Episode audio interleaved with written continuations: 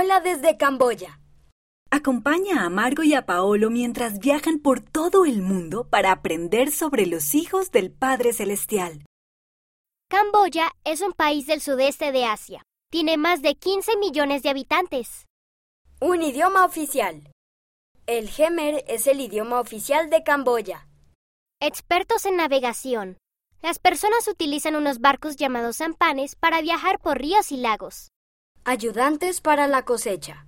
El arroz es uno de los alimentos principales de Camboya. Los niños ayudan a cosechar arroz en un campo húmedo que se llama arrozal. El primer templo. El primer templo de Camboya se anunció en octubre de 2018. Los miembros de la iglesia de ese lugar se sintieron muy felices. Amigos de otras religiones. Más del 95% de las personas de Camboya siguen una religión llamada budismo.